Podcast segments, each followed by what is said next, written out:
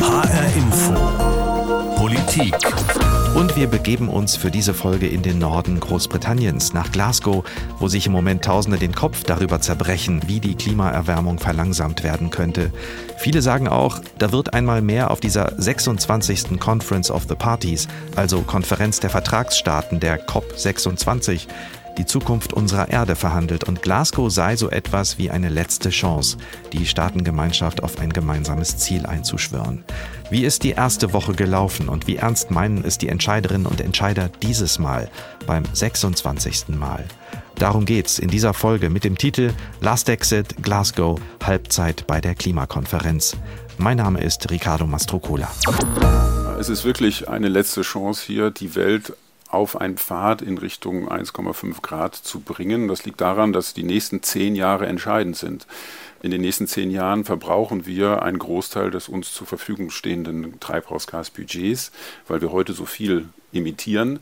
Und deswegen müssen wir sofort Emissionen reduzieren. Das reicht nicht, wenn wir das übermorgen machen oder in drei oder in fünf Jahren. Das muss jetzt anfangen. Und deswegen ist jetzt dieser Gipfel so wichtig. Da haben wir Niklas Höhne gehört, deutscher Klimawissenschaftler.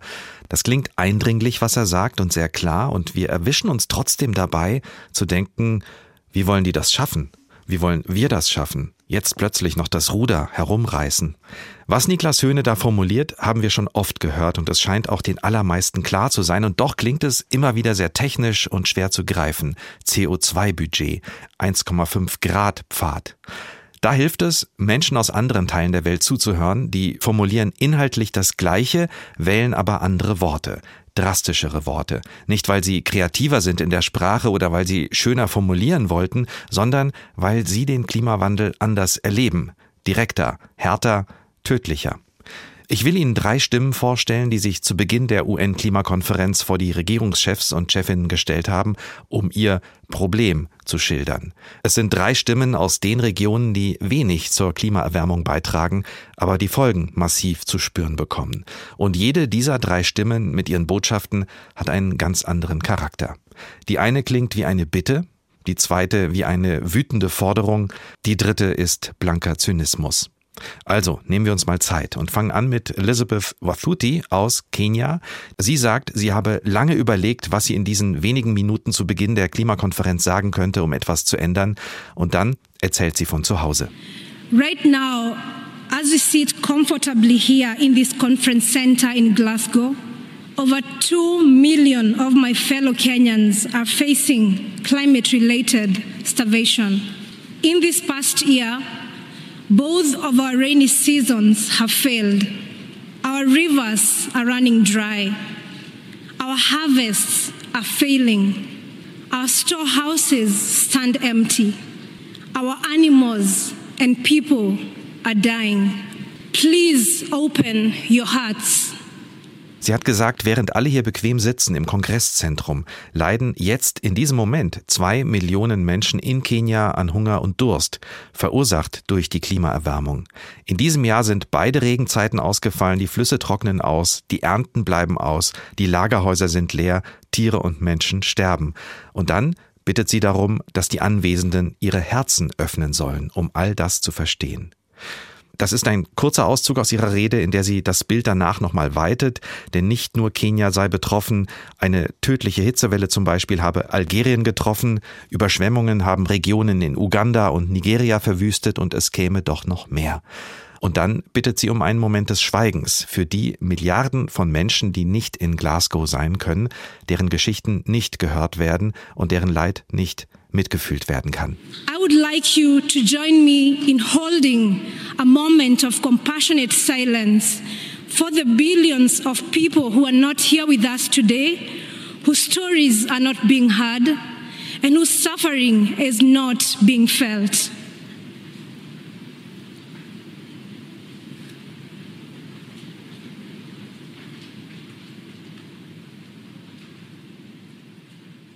Zwölf Sekunden Stille sind es dann geworden und die mussten reichen, denn Wathuti wollte ja noch einiges loswerden. Sie hat dann noch gesagt, die Menschen südlich der Sahara seien nur für ein halbes Prozent der Emissionen weltweit verantwortlich. Die Kinder sind für gar keine verantwortlich, aber sie trügen die ganze Last. Sub-Saharan Africans are responsible for just half a percent of historical emissions. The children are responsible for none but they are bearing the brunt. Elizabeth Wathuti, eine junge Frau aus Kenia, bittet also die Entscheider und Entscheiderinnen der Welt. Ich hatte Ihnen drei Stimmen versprochen, hier kommt die zweite, die zynische Stimme. Es ist der Präsident von Palau, einem kleinen Inselstaat im Pazifik mit rund 20.000 Einwohnern, Serangle Whips Jr. Kurzer Auszug aus seiner Rede von der Eröffnung der Weltklimakonferenz in Glasgow. The warming sea is invading us. The strong winds are blowing us every which way. Our resources are disappearing before our eyes, and our future is being robbed from us. Frankly speaking, there is no dignity to a slow and painful death. You might as well bomb our islands instead of making us suffer only to witness our slow and fateful demise.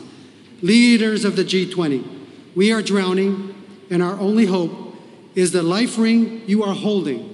Er sagt, das sich erwärmende Meer überfällt uns, die Stürme fegen uns weg, unsere Reichtümer verschwinden vor unseren Augen, die Zukunft wird uns geraubt, und dann spricht er vom langsamen und schmerzhaften Tod ohne Würde und sagt das, bombardieren Sie doch einfach unsere Inseln, statt uns beim Sterben zuzusehen appelliert dann an die Führer der G20, wir ertrinken und unsere Hoffnung ist der Rettungsring, den Sie in der Hand halten. Das also, sagt der Präsident von Palau, von dort aus und von vielen anderen Inselstaaten der Welt ist der Blick auf die Realität vermutlich nicht unähnlich. So, und bevor wir gleich mit unserem Korrespondenten in Glasgow sprechen, der die Konferenz für uns verfolgt und auch schon viele andere Klimakonferenzen erlebt hat, fast alle seit Mitte der 90er Jahre, noch die dritte Stimme, die ich Ihnen versprochen habe, und zwar die von India Logan Riley, einer jungen Maori aus Neuseeland.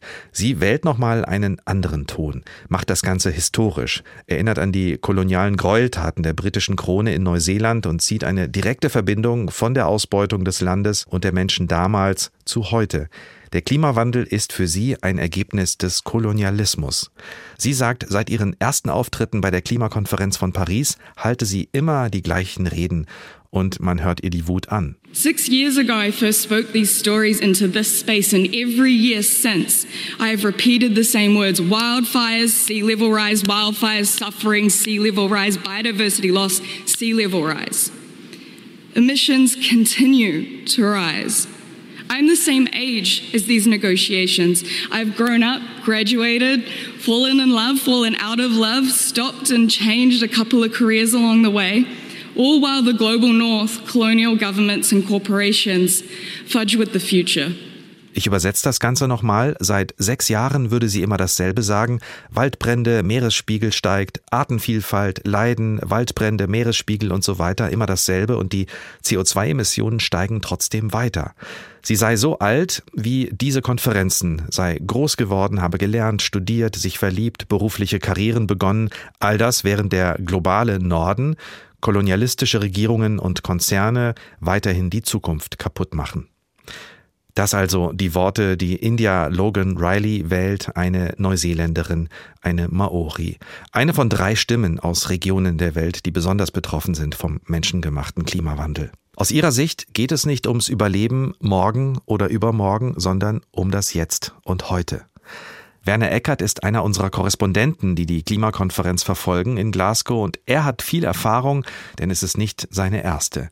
Ihn habe ich erstmal auf diese Appelle und Reden vom Anfang der Klimakonferenz angesprochen und gefragt, ob die überhaupt ankommen und wirken bei denen, die verhandeln und entscheiden. Also ich glaube, die Diplomaten, die hier überwiegend zusammensitzen und auch die Staats- und Regierungschefs äh, sind sicher genauso wie wir alle angerührt von äh, diesen Appellen. Und äh, es ist ihnen auch klar, um was es geht. Aber sie sind natürlich auch Staatsmänner. Und ähm, Politik wird zu Hause gemacht und Politik wurde auch schon gemacht in Vorbereitung auf diese Konferenz. Und da schmeißt man nicht eben in einer Gefühlsanwallung äh, alles, was man bisher gemacht hatte, über Bord. Also ich glaube, das ist sehr ambivalent. Äh, es geht an die Menschen, aber es bewegt hier nicht automatisch etwas.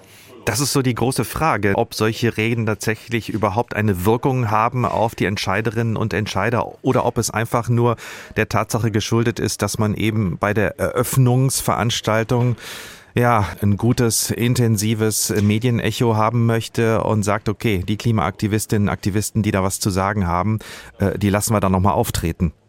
Das ist beides. Das ist Inszenierung und es hat eine gewisse Wirkung. Natürlich ist das auch eine Dramaturgie, die man einer solchen Eröffnungsveranstaltung gibt. Aber all diese Elemente, wie auch äh, etwa die Demonstrationen jetzt zum Wochenende hin, äh, die draußen in Glasgow stattfinden, das sind Dinge, die ähm, den Politikern halt immer wieder deutlich vor Augen führen sollen, dass es einen Druck in der öffentlichen äh, Gesellschaft, in der Zivilgesellschaft gibt, äh, der zusätzlich zu den rein rationalen äh, Einsichten, dass Klimaschutz notwendig ist, eben auch vermittelt, dass er in, in mindestens in Teilen der Gesellschaft extrem ähm, erwünscht ist und mehr als das geradezu eingefordert wird. Jetzt haben wir Halbzeit bei der Klimakonferenz. Kann man da schon eine Halbzeitbilanz ziehen? Einiges ist ja schon angekündigt worden. Ich weiß nicht, ob es an den Reden zu Anfang lag, zum Beispiel die Waldinitiative, die Eindämmung von Methangasen. Ja, äh, das ist alles wichtig und äh, ist dann trotzdem wieder etwas eingefangen worden im Laufe der Woche. Also äh, das hat einen furiosen Auftakt hingelegt. Das ist eben auch Dramaturgie. Boris Johnson, der britische Premier, will natürlich, dass mit Glasgow auch ein Aufbruch verbunden ist. Er will, dass das Ende der Kohle hier eingeläutet wird. Er will, dass das als äh, Wendepunkt der Klimageschichte in ähm, die Bücher eingeht. Das ist so sein Wille und äh, da hat er alles für getan, im Vorfeld auch gut vorbereitet, dass solche Aktivitäten äh, dann auch hier verkündet werden können. Das ist ja die Schaufensterseite der Klimakonferenz, nicht die Verhandlungsseite. Und äh, das ist auch die Schwäche dieser Dinge. Sie sind überwiegend Ankündigungen, sie sind nicht verbindlich. Also das ist eine gute Stimmung. Die Stimmung ist deutlich besser als bei den vorigen Klimakonferenzen um diese Zeit. Was hat man ansonsten im politischen Teil bisher erreicht? Man hat äh, sicher überraschend Indien gehabt, das äh, sich auch auf den Weg Richtung Klimaneutralität begibt. Zwar ein Fernziel von 2070, aber es ist in der Spur das Land und das war überraschend und neu. Ähm, aber trotzdem, all diese Ansagen, die man die Woche über gehört hat, sind gerade evaluiert worden durch das UN-Klimasekretariat. Und da zeigt sich dann eben, wenn man genau reinguckt und wenn man sich die Klimaschutzpläne vor allen Dingen bis 2030 anguckt, die ja nun wirklich politisch dann auch belastbar sind und nicht irgendwelche Wolkenkuckucksheime, dann sieht man, die Emissionen steigen, sie mhm. fallen nicht und sie fallen schon gar nicht auf das Niveau 2 oder 1,5 Grad. Es gibt immer äh, so die klassische Frage äh, für solche Konferenzen und Gipfel, die Frage nach den Antreibern und den Bremsern im Moment. Äh, ist die EU ein Antreiber? Also äh, es geht, wie gesagt, bei der Konferenz selbst in dem Verhandlungsteil um äh, die Handelsfragen. Also wie können Staaten kooperieren beim Klimaschutz? Der eine tut mehr, als er müsste, der andere äh, schafft sein Ziel nicht ganz und dann gleicht man das durch äh, Zahlungen zum Beispiel aus. Das ist ähm, der eigentliche Knackpunkt, weil das im Paris-Abkommen vorgesehen ist, aber man hat keine Regeln dafür und deswegen kann es nicht stattfinden. Und die einen drücken und sagen, wir wollen das unbedingt haben. Da mhm. gibt es Interessen die unterschiedlich sind.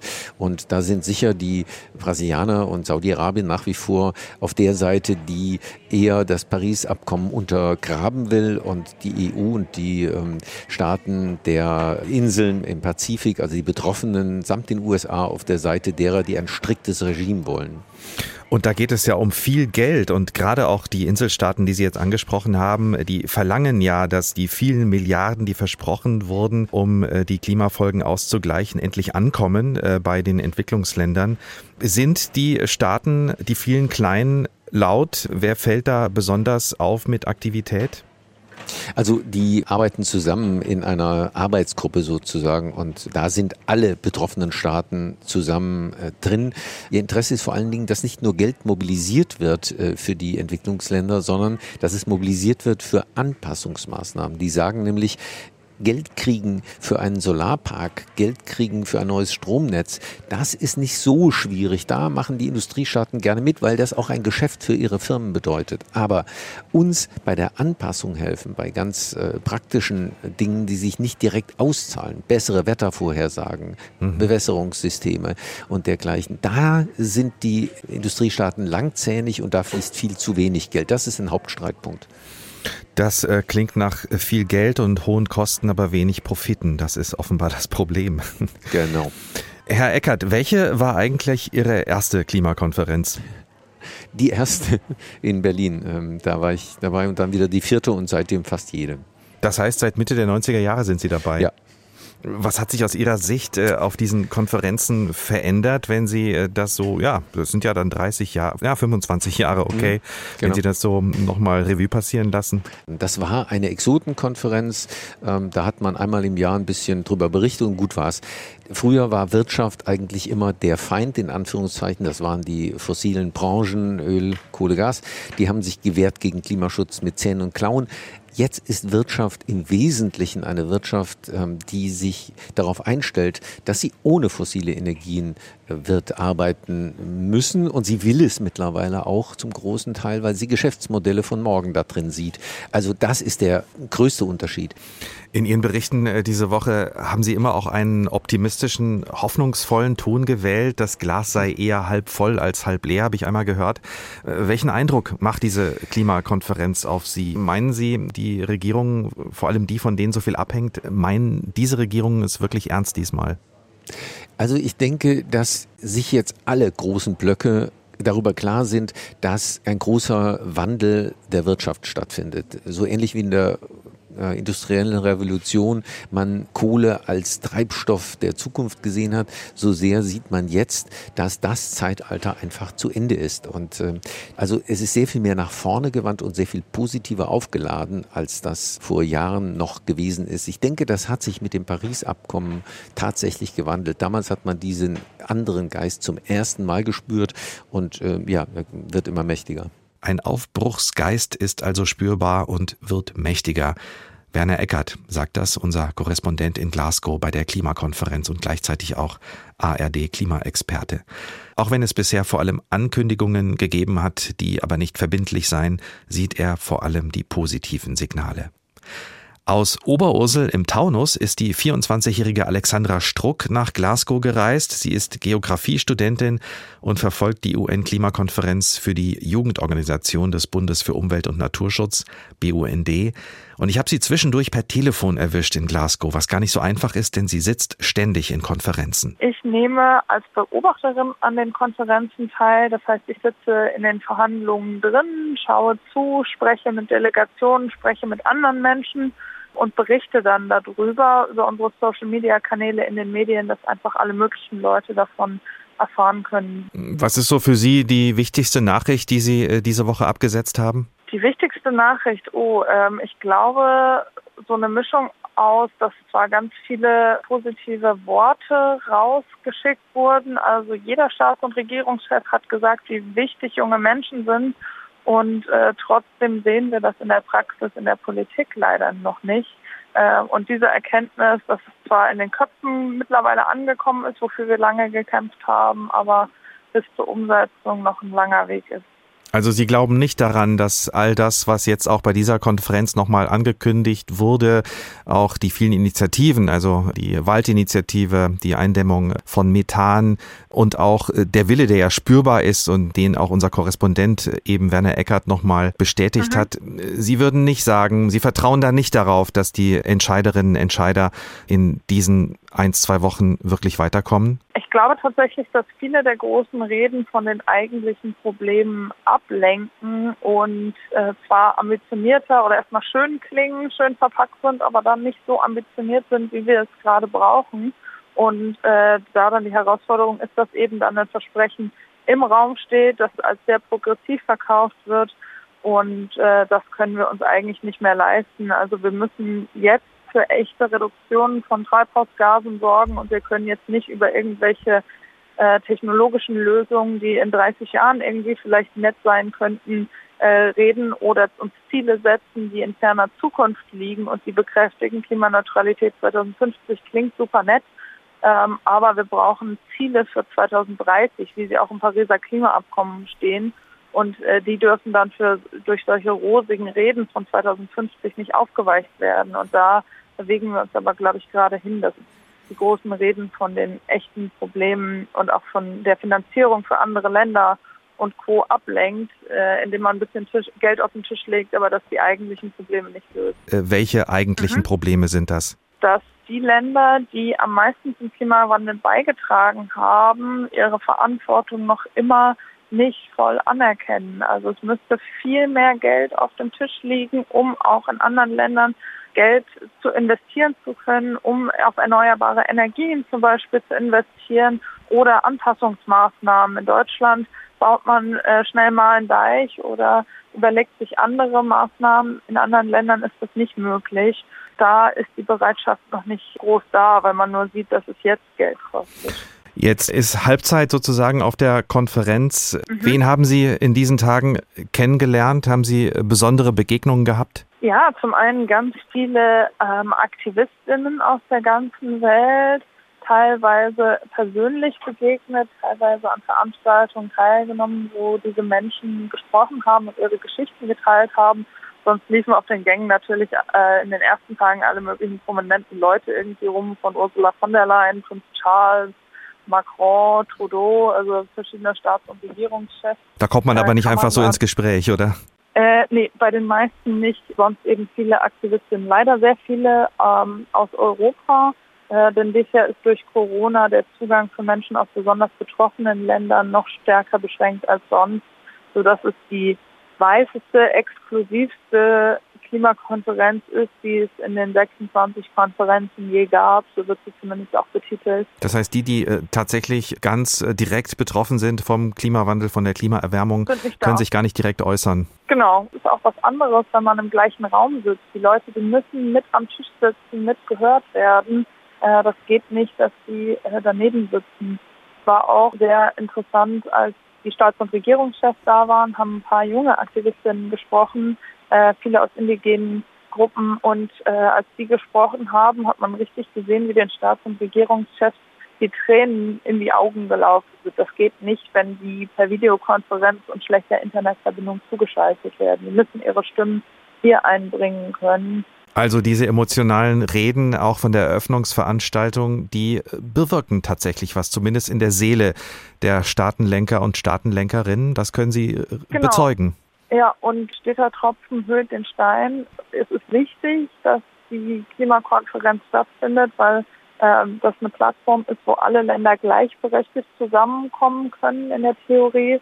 Aber trotzdem glaube ich, dass jeder, jede äh, bewegende Rede durchaus was bewegt in den Menschen und dann steht der Tropfen eben den Stein hüllen kann. Leider nicht so schnell, wie wir es eigentlich bräuchten. Alexandra Struck aus Oberursel, 24 Jahre alt, Studentin und in Glasgow bei der UN-Klimakonferenz als Beobachterin für BUND Jugend, die Jugendorganisation des Bundes für Umwelt und Naturschutz.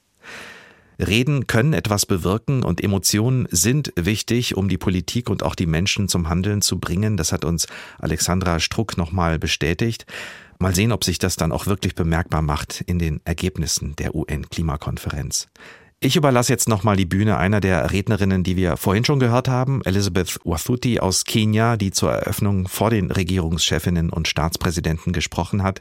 Am Ende ihrer Rede hat sie alle nochmal daran erinnert, dass unsere Kinder nicht von Worten und Versprechen leben können, sie warten auf Entscheidungen.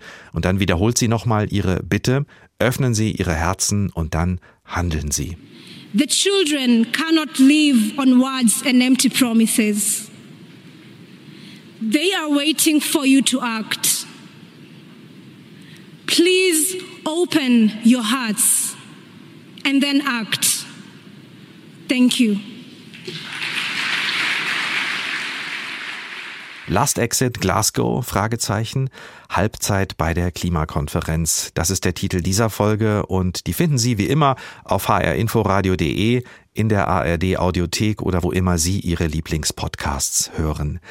Und da ist auch noch die Folge meiner Kolleginnen Anne Bayer und Judith Kösters abrufbar über den Klimawandel und warum wir immer noch so oft drumherum reden und die Politik so langsam reagiert, obwohl wir doch im Grunde schon alle wichtigen Daten auf dem Tisch haben seit Jahrzehnten.